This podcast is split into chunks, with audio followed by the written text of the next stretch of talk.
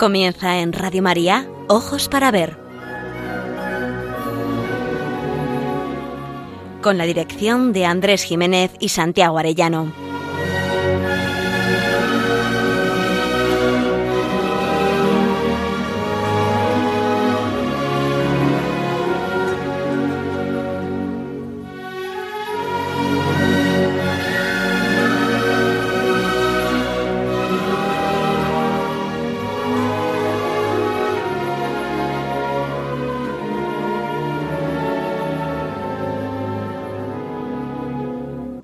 Y veraniegos días.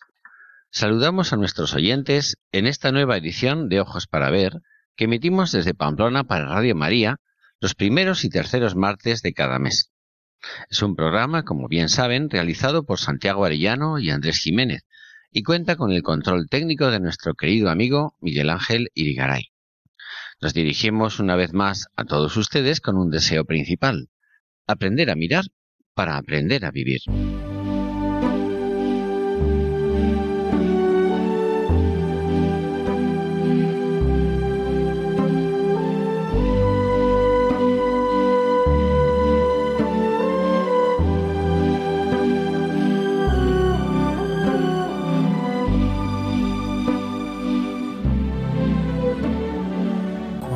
En nuestra sociedad occidental, especialmente en la sociedad europea, vivimos dentro de una contienda de civilizaciones.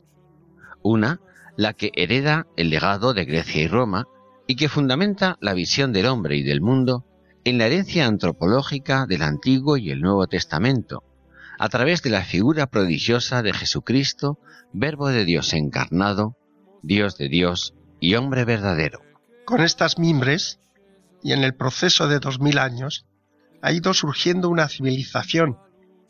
Así, pues, que tiene a Dios como referente de toda existencia individual o cósmica, y al hombre como ser único y irrepetible, sujeto de total dignidad, por el don concedido de haber sido creado a imagen de Dios como persona, con la tarea de aspirar a construir en el tiempo su, semejanza con el ser que lo creó, haciendo del vivir no un presente continuado, sino un camino de perfección, en un marco de libertad, cuya clave secreta es la vocación al amor, una tarea que abarca toda la vida.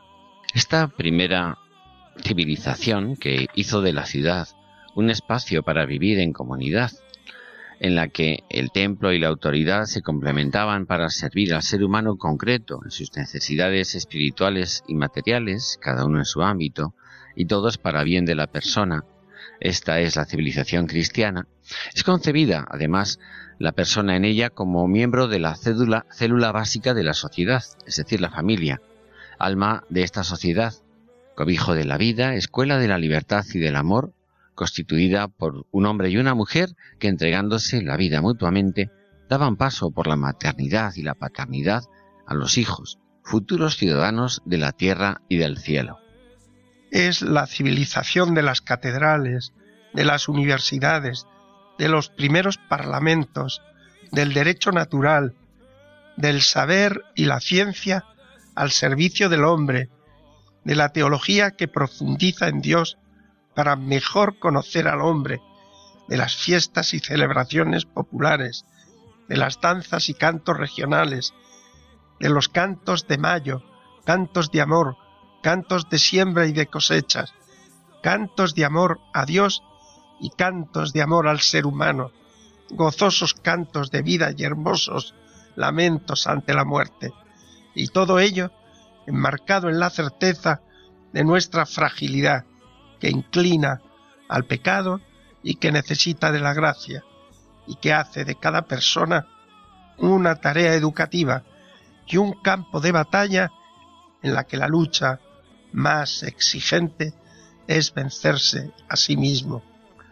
Pero en un momento concreto, a finales del siglo XIV y sobre todo a partir del siglo XV, apreciamos un movimiento que, como mancha de aceite, va impregnando y a la vez desmoronando la civilización cristiana anterior.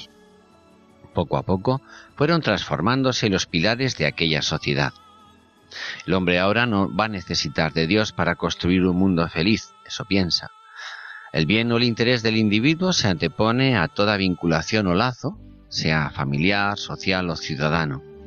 Cada uno va a lo suyo y el que más pueda se convierte en señor de los demás, no para servir, sino para ponerlos a su servicio. Vivir, entonces, es satisfacer necesidades o más bien intereses. Todos los demás se convierten en competidores y solo en compañeros en la medida en que ayudan al logro de los propios intereses, pero sin dejar de ser futuros adversarios y hasta enemigos a la hora de repartir el botín. Se alzó la bandera del triple lema de libertad, igualdad y fraternidad, con el fin de seducir. Sus frutos han conseguido poner en peligro a la Europa de la cristiandad, en asedio constante.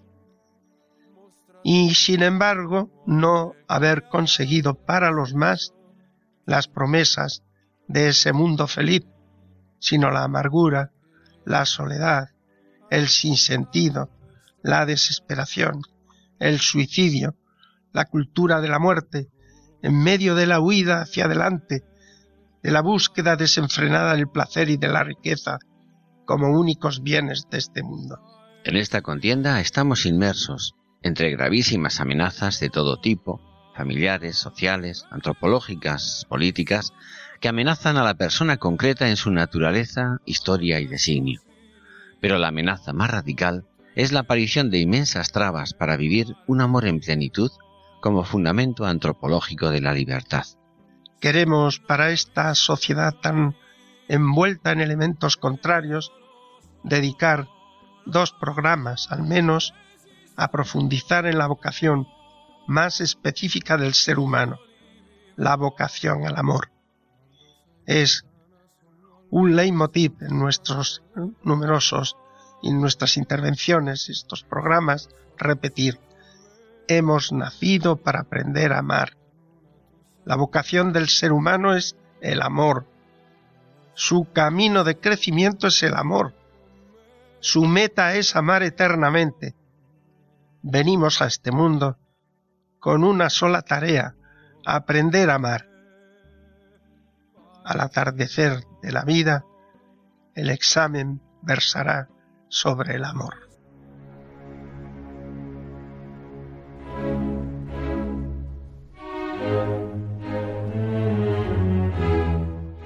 Ojos para ver, el don de la belleza. Andrés Jiménez, Santiago Arellano.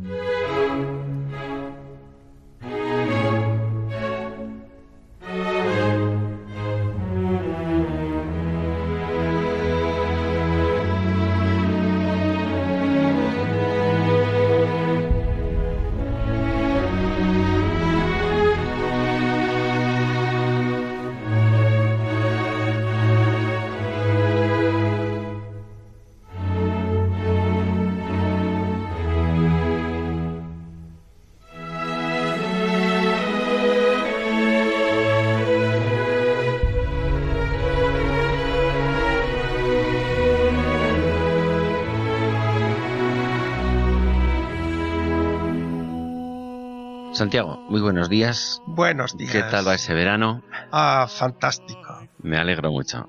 Eso no nos ha impedido que estemos aquí al pie del cañón, al pie del micrófono, mejor dicho, con nuestro querido amigo Miguel Ángel, para darnos de nuevo cita con nuestros oyentes, a los que saludamos también de todo corazón y les deseamos un verano fantástico para reponer alma y cuerpo.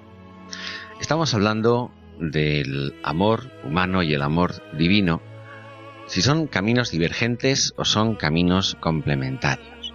Como el tema da para mucho, ya has dicho antes que no nos vamos a reducir, no nos vamos a quedar en este solo programa, seguramente dará para más.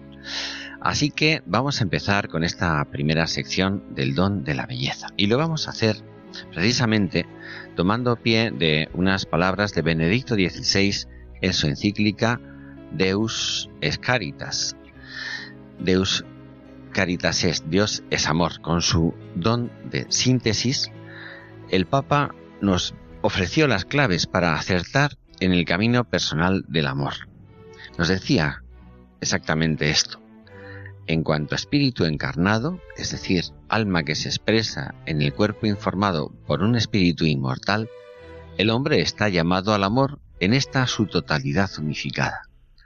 El amor abarca también el cuerpo humano y el cuerpo se hace partícipe del amor espiritual.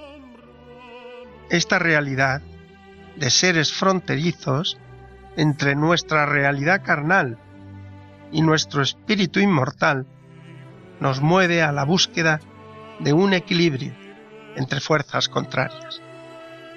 Pero cuando no se encuentra esta armonía o equilibrio, la consecuencia es la frustración, el sentimiento de desazón, la tristeza, el grito o lamento de por qué esto, por qué esto no basta. Siempre ha existido, en el arte en general y en especial en literatura, una creación claramente erótica que incita a satisfacer deseos desordenados.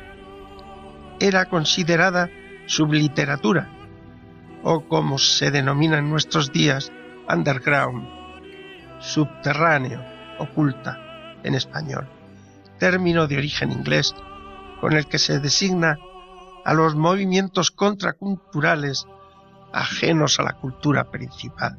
En la sociedad neopagana en que vivimos, la concepción del amor dominante es la de satisfacer a toda costa los deseos. Esa subliteratura ha ido ganando los terrenos de cultura principal y hasta oficial. En nuestra historia, de manera rotunda desde el modernismo de Rubén Darío. El hombre es sólo realidad corporal sometida a las pasiones. El amor es la más importante. Vivir para amar es vivir para gozar. En consecuencia y en el fondo, vivir para usar y tirar. Todo se, se subordina a la satisfacción de mis necesidades. En consecuencia, los demás, mi visión de mí mismo y de los demás, se convierte en un individualismo feroz y lo que es peor, en una cosificación de todo. Una de sus claves es que la cultura esta del amor egoísta siempre va a favor de las pasiones. Curiosamente, la educación, en lugar de corregir, lo que hace es encubrir, no transforma. La educación en los tiempos modernos es un barniz de urbanidad y de apariencia, pero el hombre viejo sigue igual, no es transformado. Por lo tanto, aquello que se solía llamar en una novela el lobo estepario en cuanto te descuidas, bajo la elegancia y el barniz de la cultura y de las buenas formas, aparece, y aparece como es, en plan salvaje, buscando la satisfacción de su deseo. La consecuencia es demoledora.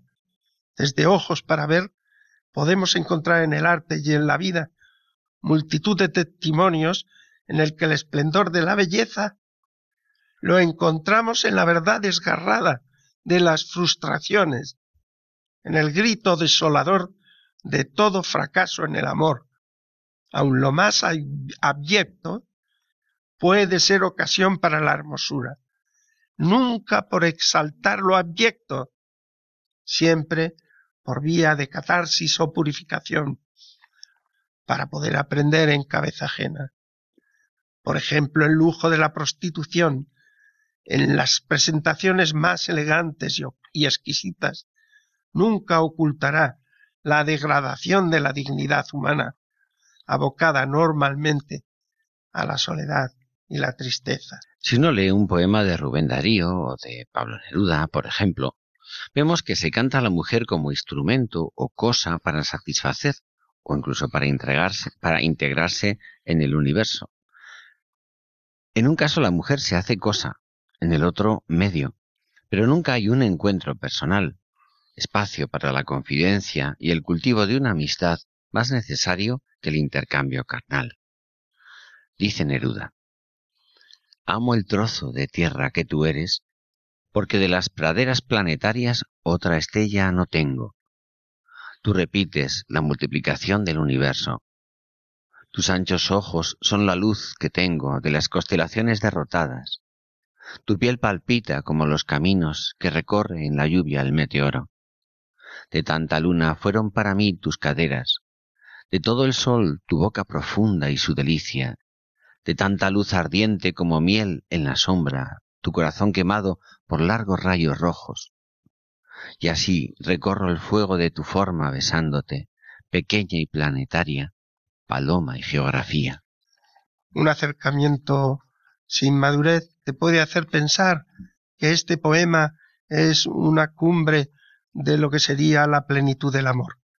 Pero si te acercas mirando atentamente y escuchando atentamente, verás que la mujer, en vez de ser vista como una persona, compañera, amiga, capaz de llegar a la confidencia y a la introspección en el encuentro mutuo total del cuerpo y del espíritu, lo que va a ser es un medio. Toda su hermosura, desde sus ojos a la totalidad de su corporalidad, le sirven como medio para integrarse con el universo, es decir, que hay un universo derrotado, unas constelaciones derrotadas, y a través de la piel uno puede llegar o de sus ojos a vislumbrar ese mundo perdido que se acerca a mis manos, pero teniendo en cuenta que esa realidad que llega a mis manos es pequeña y planetaria, pero es geografía, pero es paloma mensajera, pero no persona. No nos extrañará en el famoso poemario Veinte poemas de amor y una canción desesperada, escriba el famoso verso síntesis de la consecuencia de su modo de amar. Puedo escribir los versos más tristes esta noche. No, es que no es ese el camino del amor humano personal, ni medio ni cosa. Lo mismo ocurre con su predecesor, Rubén, en uno de los miles de sus versos iniciales, uno de ellos cualquiera, que hemos elegido para ver y aprender a mirar. Alguien te puede decir como piropo, como expresión de un amor liberador.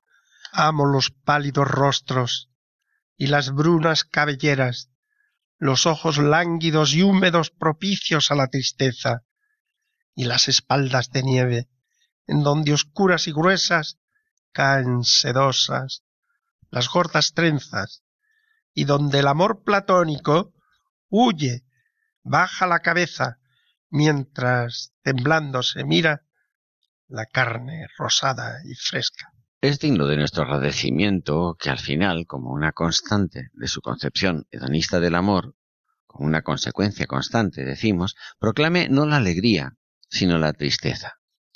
En el poema Mía concluye, yo triste, tú triste, mía hasta la muerte.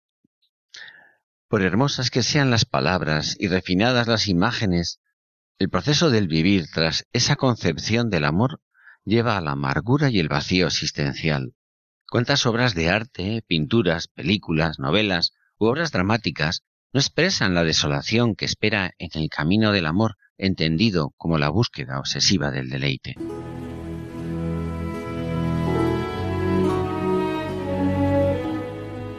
Aprender a mirar. Ojos para ver. Radio María.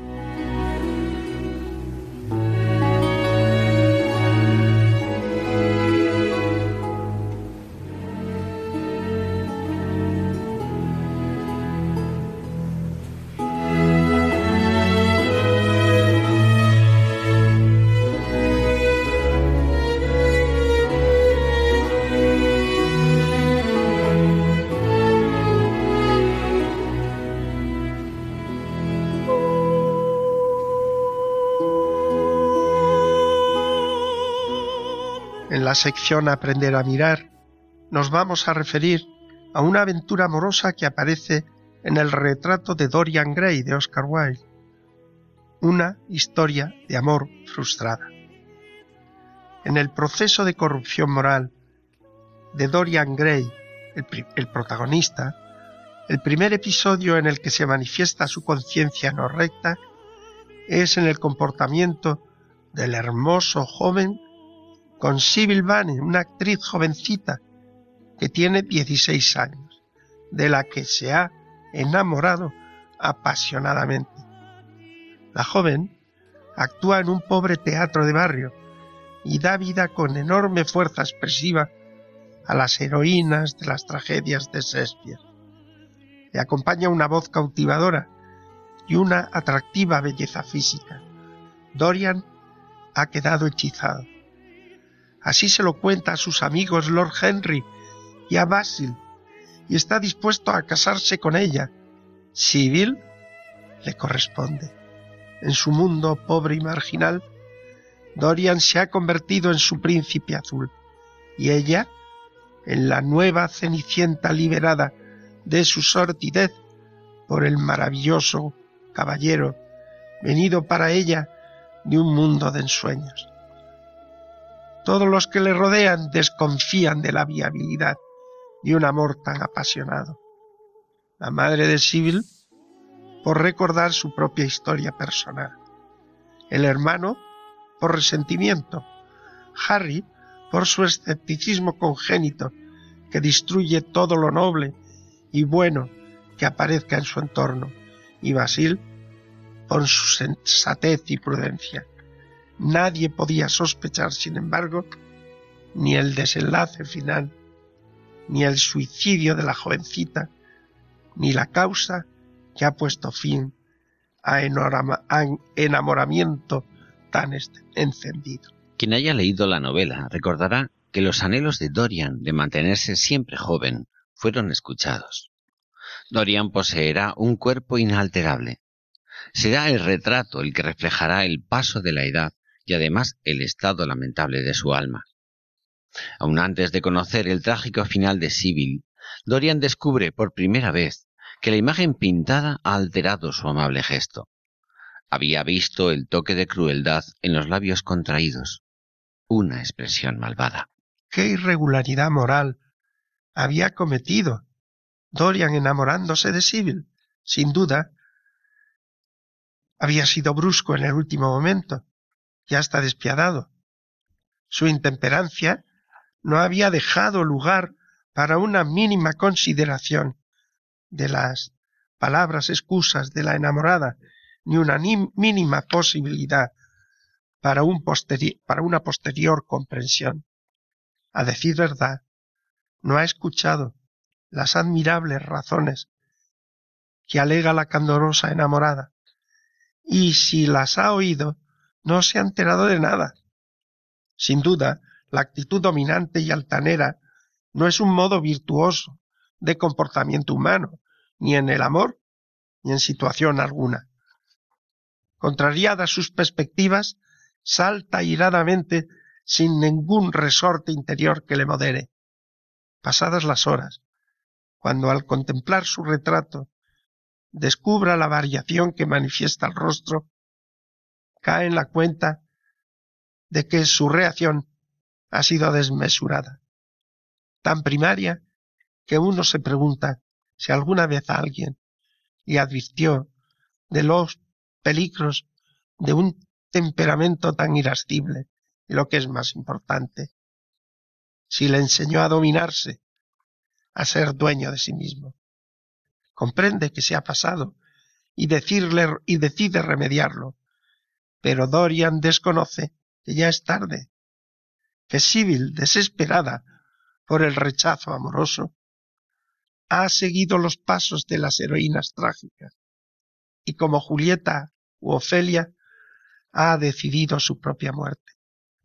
Historia trágica de un amor inmadura, inmaduro, no de Sibyl, que me parece tremendamente lúcido, sino de Dorian, que se comporta como un niñato egoísta, posesivo y caprichoso. Es difícil encontrar algo semejante a las razones que alega Sibyl. ¿Cómo va a seguir fingiendo historias de amor?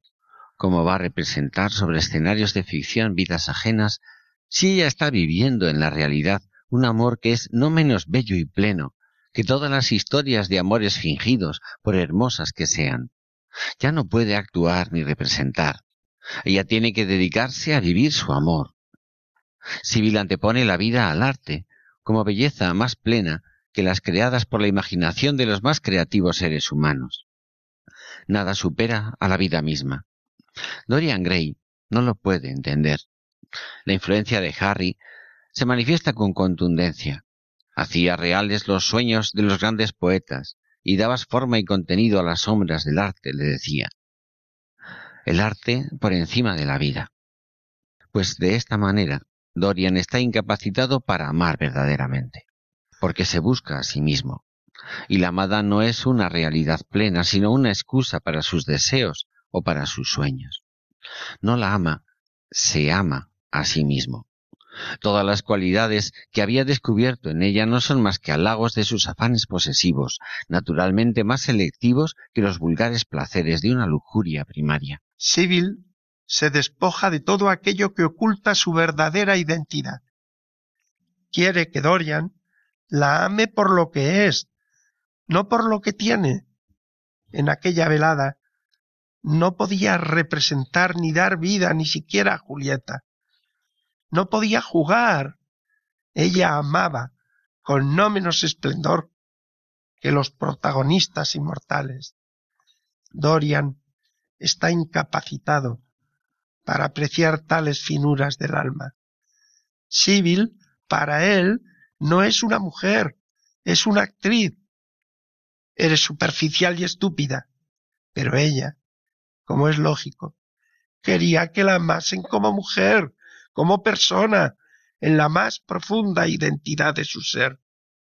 No es amor verdadero el que se queda en las cualidades de una persona y no llega al hondón del ser, como diría Salinas.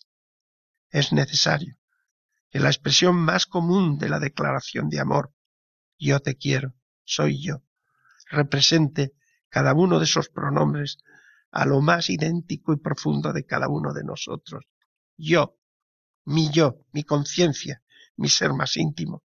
Te, te quiere, te quiere a ti. Y soy yo quien lo proclama. Lo demás, todas las cualidades de la edad, de la hermosura, de la riqueza, del bienestar, todo será añadidura, pero no el fundamento del amor.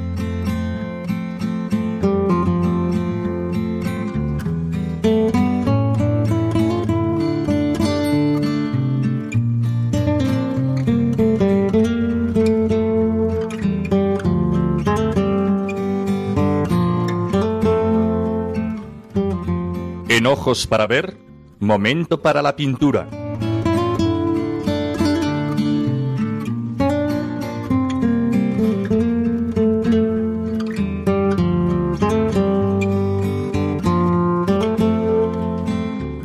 En este rincón de la pintura me vais a permitir que os traiga un cuadro una pintura atrevida para exponer en Radio María.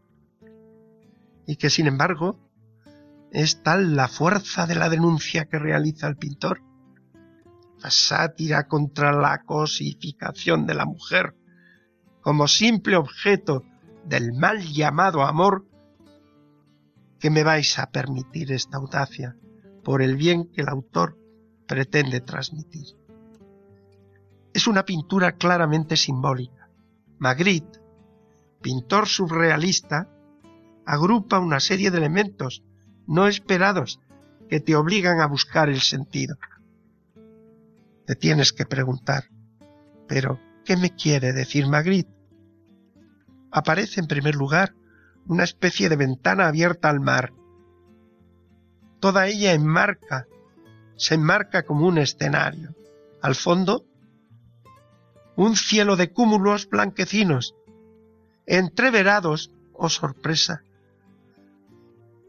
con enormes bloques de hormigón cuadriculados que surgen fríamente entre las nubes, y todo sobre el mar. Un globo se pierde entre las nubes y los bloques. Nos acercamos al cuadro sobre el alféizar de la ventana o balaustrada de un balcón también de fríos bloques, aparece una vela sobre su pequeño candelabro una vela encendida, en medio de la luz del día. ¿Qué simbolizará? ¿Qué tendremos que buscar con esta pobre luz? ¿No estará evocando aquella imagen en la que el filósofo estaba buscando con una lamparilla en medio de la ciudad? A ver si encontraba algún hombre, a ver si encontraba algún ser humano en plenitud. En el rincón inferior de la izquierda de este cuadro aparece un extraño cuerpo desnudo, más maniquí de cartón que cuerpo de mujer. No tiene cabeza ni brazos como la victoria de Samotracia. Peor aún, está hueca, como si solo fuera el cuerpo de una muñeca sin alma. Sigues mirando y la denuncia te estremece. No se trata de un cuerpo, sino de tres, incrustados el uno sobre el otro, como tres vasijas en que la inferior es más gordita, la de medio mediana y la superior delgadita y proporcionada. Parece preguntarle el autor, como en un mercado, ¿con cuál se queda usted? Al contemplar el cuadro, uno siente un escalofrío. El ser humano ha perdido el rumbo y, lo que es peor, ha reducido el amor a una cuestión de sexo. Cuerpos hermosos, vacíos, para usar y tirar. Magritte da en el clavo. Él no era cristiano. Su mirada perspicaz le permite denunciar la degradación del amor dominante en nuestro tiempo.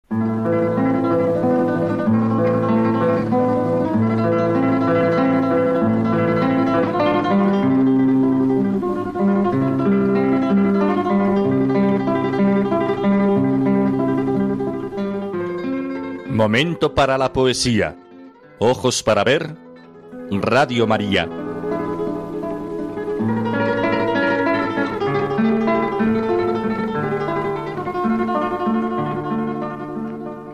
Vamos a leer un poemilla de Dulce María Loinaz, la poeta cubana Premios Cervantes.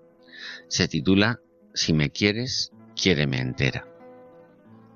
Si me quieres, quiéreme entera no por zonas de luz o sombra. Si me quieres, quiéreme negra y blanca, y gris y verde, y rubia y morena. Quiéreme día, quiéreme noche, y madrugada en la ventana abierta. Si me quieres, no me recortes, quiéreme toda, o no me quieras. ¿Cuántas veces consideramos que la poesía tiene que alzarse sobre una forma bruñida y rigurosa? Nos cuesta admitir que el fundamento de la belleza está en la verdad. En poesía, unas palabras consiguen hacer evidente y transparente una, una idea verdadera que por vivida resulta bella. Cuando el arte llega a su plenitud, su medida se agistra, se ajusta al registro del corazón humano. Sonoridad ¿Para qué? Grandilocuencia, ¿para qué? Verdad y nada más que verdad que hace exultar los más nobles sentimientos humanos. Nos encontramos ante un texto cuyo asunto es claramente amoroso. La forma, con versos de medida variada y una rima sonante en versos impares, es un diálogo en el que solo oímos la voz de la mujer. Suponemos que el hombre escucha, al menos tú y yo sí que la escuchamos. Es a nosotros a quienes nos alecciona. Propiamente se trata de una súplica condicionada. Y es en esta súplica donde Dulce María Loinaz ha sabido comunicar la verdad universal para cualquier ser humano que anhela y defiende ser querido íntegramente. Desde la concupiscencia inicial en la que estamos inmersos, el amor deseo, el eros, nos impulsa a la posesión de aquella calidad o cualidad que nos incita y nos deslumbra. Podemos prendarnos de unos ojos, de un cabello, de unas proporciones corporales, también de una sonrisa seductora, o de unos títulos, o de unos linajes, o de un entorno social, o de sus ocurrencias chispeantes, o del timbre de su voz, o de su insinuante contoneo, o de su sencillez cuidadosamente cuidada, o de la frescura de sus años juveniles. Pero en esto radica el amor. Bueno, así suele comenzar, pero su recorrido es corto si a ello se reduce. El amor está convocado a un encuentro interpersonal. Solo cuando entramos en el espacio de la intimidad del otro, llegamos al soporte de su ser, podemos decir que hemos dejado atrás la barrera del deseo para entrar en los ámbitos del espíritu, la confidencialidad que pone alma con alma, justo cuando ojos, cabello, cuerpo, sonrisa, linajes de ocurrencias no nos llegan desde fuera, sino que forman parte interiorizada de nosotros mismos, y cuyo esplendor va surgiendo de una historia común. Dulce María Loinat no señala esta plenitud amorosa final, sino que denuncia lo que no la hace posible. El punto de partida no puede ser más contundente. La rotundidad de la expresión entera. Si me quieres, quiéreme entera. Es evidente que no se refiere al conjunto de los elementos que constituyen su cuerpo, ni siquiera cuando enumera los cambios estéticos con que suele embellecer una mujer, sus cabellos, o negra, o blanca, o gris, y hasta con extravagancias como verdes y otras variantes que conocemos hoy, o las más habituales de rubias y morenas, enumeración que debemos leer en clave simbólica, lo mismo que no por zonas de luz o de sombra, símbolo clarísimo de aspectos positivos en nuestra vida y aquellos otros más tenebrosos, pero que son también clave para una comprensión y un encuentro personal. El sentido del poema alcanza su plena claridad cuando dice, no me recortes. Necesitamos ser queridos en lo más hondo de nuestro ser, donde se soportan el resto de nuestros accidentes y hasta de nuestras cualidades, lo demás no es querer, sino recortar. Hemos dicho que se trata de un diálogo en el que parece que el marido escucha en silencio. Pero el poema es la respuesta de una declaración previa que debemos suponer. Sospecho que él le acaba de confesar que la quiere. Ella, con lucidez admirable, le ha precisado las elementales exigencias del verdadero querer entera, sin recortes, y todavía le dice más. Quiéreme día y quiéreme noche, y todavía más, y madrugada en la ventana abierta. Le está reprochando celosa las largas esperas hasta la madrugada ante la ventana abierta. Todo eso y más nos sugiere el verso. Sin embargo, ese noche y día y madrugada en ventana abierta. Está redondeando el mensaje en verdad universal y hondamente humano que el poema nos transmite. Quiéreme entera. Quiéreme sin recortes. Quiéreme siempre. Es decir, quiéreme toda o no me quieras. El Señor me pastorea, nada faltará. El camino de las artes, ojos para ver. En paraje de grama me ha hecho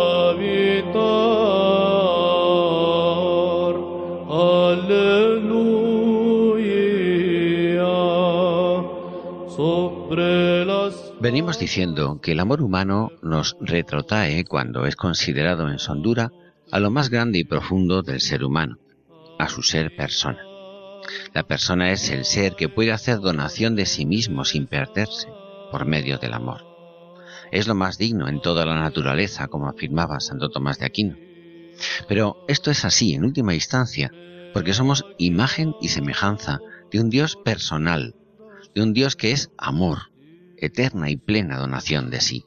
Dedicaremos a esta maravilla un próximo programa, pero no queremos dejar de aludir hoy a una expresión artística que paradójicamente rebasa la condición de arte y que se muestra trascendiendo lo meramente artístico como una ventana abierta al infinito que nos permite acceder al misterio de Dios y de su amor, de la Virgen y de los santos.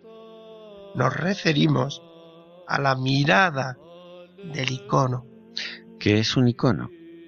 Icono etimológicamente en griego significa imagen, pero llamamos icono propiamente a unas representaciones religiosas, pictóricas, nacidas en el seno de la Iglesia Oriental, en la Iglesia Bizantina, y que posteriormente han venido a ser nuclear en la Iglesia Ortodoxa. Pues para hablar de los iconos, su espiritualidad, su elaboración, traemos hoy a la iconógrafa afincada en Valencia, María Dolores Ferrer.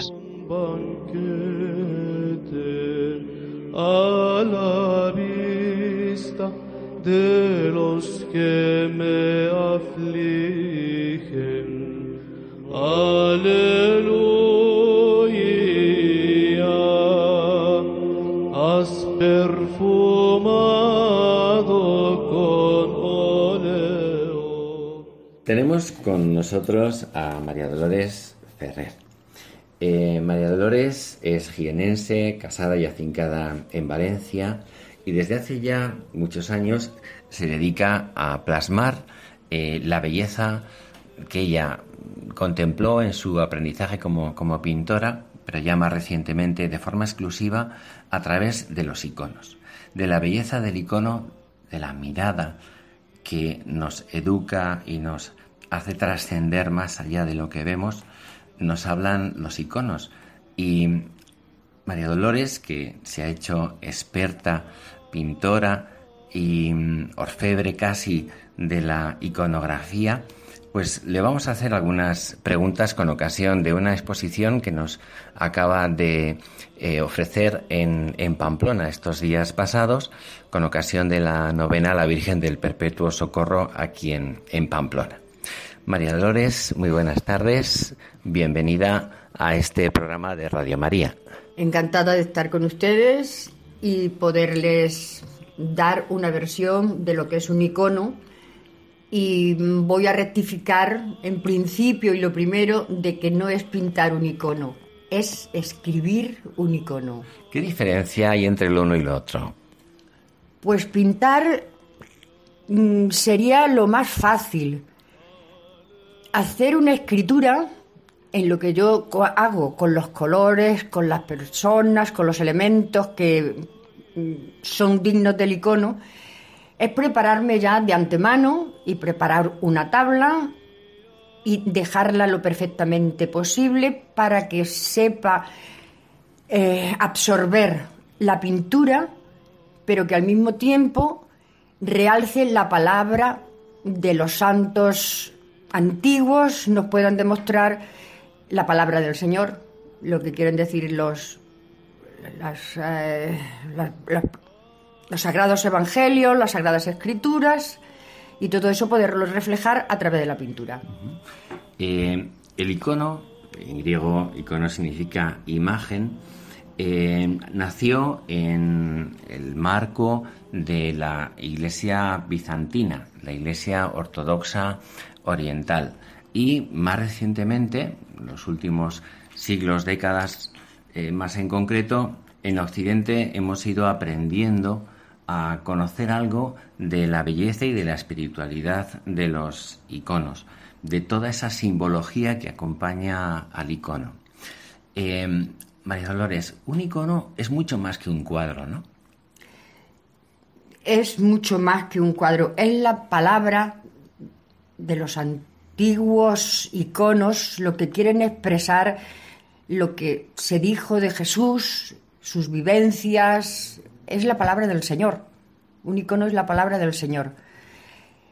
La exactitud de su copia depende de que ese segundo icono permita ver las palabras de Cristo de manera que es por mediación de la pintura. O sea, se trata de conservar, por decirlo de alguna manera, la pureza de la representación original de, del misterio que estamos contemplando. Entonces, el iconógrafo, su misión es copiar. y copiar lo más fielmente posible. Porque en realidad se hizo para lo- los no letrados y en las imágenes que se ven de él, lo que se trata es que eh, se intuyesen todo lo de las, las escrituras, quieren exponer al público, a las personas, eso, y en fin, tiene mucha más vitalidad de la que una pintura podría dar, porque lo que sí es escribir el icono es la escritura sagrada. Entonces eso no se puede perder, eso tiene que ser calcado con minuciosidad para parecerse al primitivo. Y esa es la esencia de un iconógrafo y una persona que quiere que eso se, se reciba por las personas que lo ven como la palabra de Cristo. Esa es la misión del icono. Pero hay una curiosidad que yo he aprendido, que me lo has explicado tú, y es que mm, un icono no se trabaja, diríamos, en vertical sobre un caballete, sino en horizontal. ¿Esto a qué se debe? porque es escribir un icono, no pintar un icono.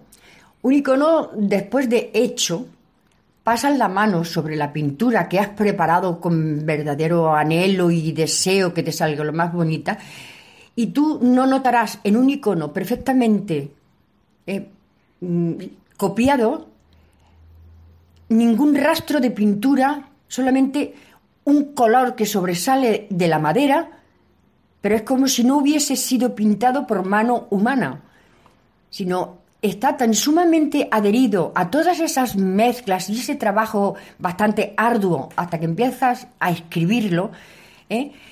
que no notas el pincel. Pero es que el arte precisamente del icono es que no se note el pincel, ni, ni las manos del iconógrafo que lo ha escrito, porque lo que el iconógrafo quiere es ver que ese icono representa verdaderamente los pasajes evangélicos, las- la crucifixión, el parto de María, con una exactitud mm, para los que, como ya he dicho antes, lo- los que en siglos anteriores no eran poseedores del saber mm, escribir y se tenían que mostrar los iconos para que ellos pudiesen saber de la vida de Cristo. O sea, que es algo así como contemplar, eh, trasladar lo que se contempla para que luego la, la propia imagen hable por sí misma. Exactamente, Que uno no sea, en cierto modo, como diría yo, como el protagonista con, En con su- ningún con su arte momento. personal. En ¿no? ningún momento. El icono no se firma, el icono se deja tal cual. Claro que mm, es- expresivamente, pues sí que dejas por la tabla de detrás alguna cosa para que no te lo puedan falsificar, por tener un, un- un orden de lo que vendes o, o regalas o donas a las iglesias, tener tú misma un control, pues aquí dejé este, aquí dejé el otro, ¿no? Entonces sí que lo llevas un control. Pero el icono verdaderamente no se, no se firma. No se firma. No es una obra de arte humano, sino que, como alguien lo ha dicho muy bien, es casi oración, es como una ventana que nos traslada a lo infinito, ¿no? Hemos comentado en alguna ocasión también que a través del Greco, que por cierto se formó precisamente como iconógrafo, que el Greco intenta hacer visible lo invisible. Esta es la clave, en cierto modo, de los iconos, ¿no es así? Yo creo que lo que tratan es un poquito más eso, o sea, de lo invisible a que lo comprendan, que lo entiendan. ¿eh? Eh, esa no visibilidad eh, precisamente te lo demuestran los colores, que siempre son iguales para todos los elementos. O sea, cada, man, cada color tiene para su manto. La Virgen siempre va de púrpura. ¿Por qué, por- Jesús. por qué púrpura? porque en el tiempo aquel, para realzar la grandeza de, de la Virgen María, eh, los apóstoles deciden que sea el color púrpura que llevaban los cónsules y Los césares, los, césares eh, Romanos. romanos en sus capas y utilizan ese tono para dárselo a María. Entonces tú no se lo puedes poner azul, porque tú lo que estás transmitiendo como copista es que María llevaba el manto púrpura como, como César de, de- de- de la cristiandad, que Como luego sería. auténtica, ¿no? Exactamente, sí. El, el Me gusta más la palabra reina que has dicho tú. Se me ha escapado los Césares. No, pero a ver, los, el César, Más bonita, más César bonita. da lugar a la palabra zar y evidentemente en el contexto ortodoxo no es, no es ajena en absoluto esa, esa denominación tampoco, ¿no? Los iconos empiezan a pintarse en torno al siglo VI, una cosa así. Antes, antes. Antes del siglo VI incluso, En el, madre mía. el- en el siglo IV ya hay una crucifixión preciosa donde Jesús, mm, creo que es de las únicas que hay, no va desnudo con el pañuelo en, De mm, pudor, sí. de pudor, sino que va con una túnica. Y ese te puedo decir que eh, me llamó mucho la atención y, y lo copié enseguida que, que lo vi. Bien. O sea, es un Cristo Majestad, ¿no? Sí, es un icono muy pequeño, muy pequeño, de no sé, un palmo por un palmo. Y bueno, a mí me gustó mucho. Qué bien. Eh, nosotros, bueno, pues casi estamos redescubriendo la belleza de los iconos y una de las cosas que siempre han llamado la atención, recuerdo de hecho un, un libro que se hizo justamente famoso que se titulaba La mirada del icono. Ah. Es la idea de la mirada, ¿no? Mm. Lo que llama la atención sobre todo en los iconos, porque uno cuando va a un cuadro, pues lo que hace es mirar al cuadro, pero es que en el icono es al revés, es el icono el que te mira a ti, ¿no? Eh, Desde luego, lo que has dicho es como es. Yo te voy a decir que hay una virgen que se llama la Virgen que enseña el camino, que esa, después de tener al niño, lo lleva con la mano izquierda, con la derecha señala a su hijo, que es el camino, pero es la es el formato de esa virgen es la única que lleva como mirada completamente al espectador. Entonces, la mirada es directa al espectador. Te ponga donde te ponga en la esquina de, mm, del icono, ese cuadro que se llama La Virgen que enseña el camino, tienes que copiar perfectamente porque lo dicen las escrituras, de que la mirada tiene que ser perfectamente para el, el espectador. Y no, y no se... O sea, en los otros modelos que hay, como la Virgen de la Pasión y las del... Las vírgenes La ternura de la, de la ternura, exactamente, tú lo sabes. Bueno, lo he aprendido de ti. ¿Eh? Las vírgenes de la ternura no, no tienen que mirar a nadie, están mirándose el hijo y la madre. ¿Eh? Y la Virgen de la Pasión está mirando al hijo. Pero solamente en la que enseña el camino, ¿eh? tiene que coger la mirada del espectador para decirles precisamente ¿eh? Que Jesús es el camino. O sea, que es una mirada que habla. Perfectamente, Ante- Ante, perfectamente. un icono, en cierto modo, uno a lo que tiene que ser invitado es a hacer oración, más que a recrearse estéticamente en la figura. Ahí es- ¿no? Exacto, ahí está la pureza del iconógrafo para calcar perfectamente lo que quisieron decir esos iconos en su momento. O sea, que es la fidelidad a una experiencia religiosa. realidad, Perfectamente, lo que exactamente. Es la palabra de Cristo, de la palabra de los santos, de los apóstoles, todo. Aleluya. Y se puede acceder a la obra de María Dolores Ferrer, como decíamos, a través de internet, visitando el blog, todo seguido, los iconos de María Dolores Ferrer. Todo seguido, los iconos de María Dolores Ferrer. blogspot.com y también en la web www, y ahora todo seguido, mariadoloresferrer.com. Repito, www.mariadoloresferrer, todo seguido, com. Callado y tu bastón me han consolado. Y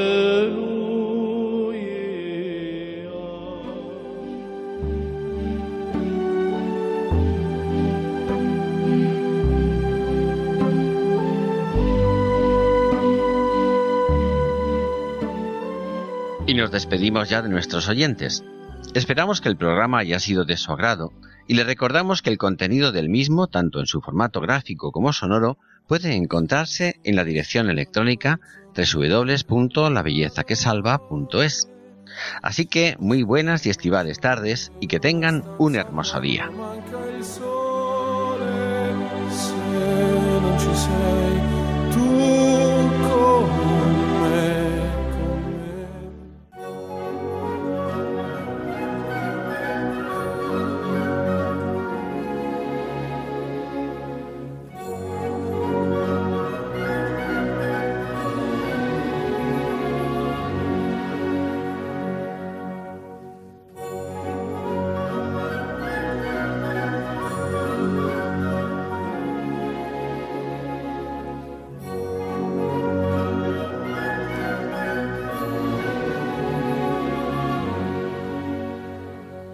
Finaliza en Radio María Ojos para Ver. Un programa dirigido por Andrés Jiménez y Santiago Arellano.